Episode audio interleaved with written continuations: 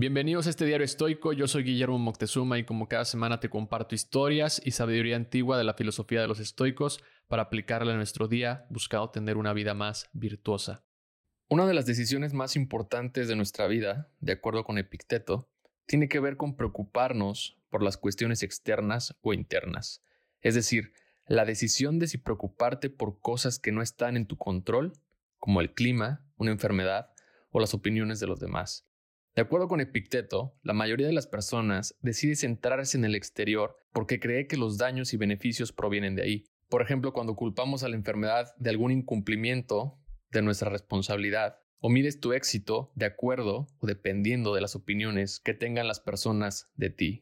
Si le preguntas a una persona cómo conseguir o lograr sus metas, seguramente te diría que trabajar duro, definiendo tus metas y trabajar duro. Pero Epicteto dice que es imposible que la felicidad y el anhelo, por lo que no está presente, se unan alguna vez. Por lo que una mejor estrategia para conseguir lo que quieres es que tus objetivos estén basados solamente en aquello que puedes lograr, es decir, lo que está en tu control.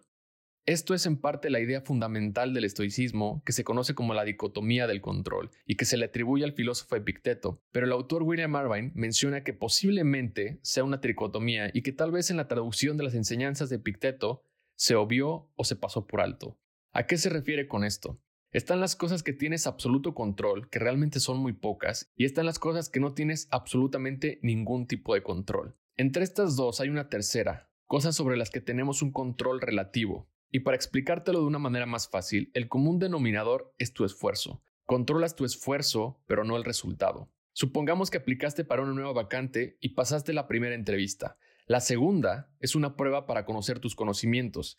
El esfuerzo que pongas en prepararte para esta prueba depende absolutamente de ti, pero no porque pases horas y horas estudiando o practicando tendrás segura la victoria o en este caso el puesto. Habrá otros que al igual que tú estén compitiendo seguramente por el puesto y no controlas qué tan buenos o malos sean. No controlas tampoco que al final tú tengas un muy buen resultado, pero el puesto se lo dan a otro porque es mejor amigo del dueño. Y obviamente si no te preparas para hacer una buena prueba, el resultado tampoco será positivo. Lo que te quiero decir con esto es que si tu objetivo y la felicidad la pones en obtener el puesto por el que estás aplicando, tienes las mismas posibilidades de ganar que de perder. Pero si pierdes, seguramente te sentirás mal, frustrado, decepcionado o triste, porque este objetivo tiene mucha incertidumbre y estacionarnos ahí perturba nuestra tranquilidad. En cambio, si este resultado lo aceptas como una consecuencia de tu esfuerzo, siendo el esfuerzo y el proceso tu único objetivo, porque aquí es donde encuentras alegría y felicidad en lo que haces,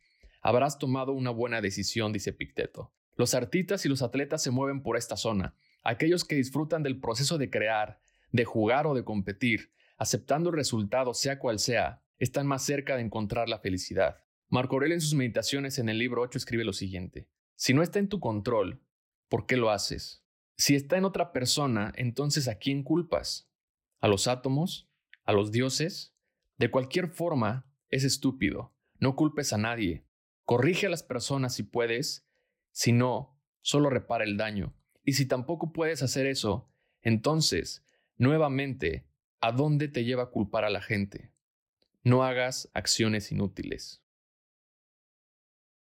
Gracias por escuchar este episodio. Si te gustó, te invito a compartirlo en tus redes sociales o calificándolo y dejando un comentario. Esta es la mejor manera en que me puedes ayudar a crecer este proyecto. Y si te gustaría recibir una carta semanal o una postal estoica para seguir aprendiendo de esta filosofía, te invito a suscribirte a mi página guillermoctezuma.com.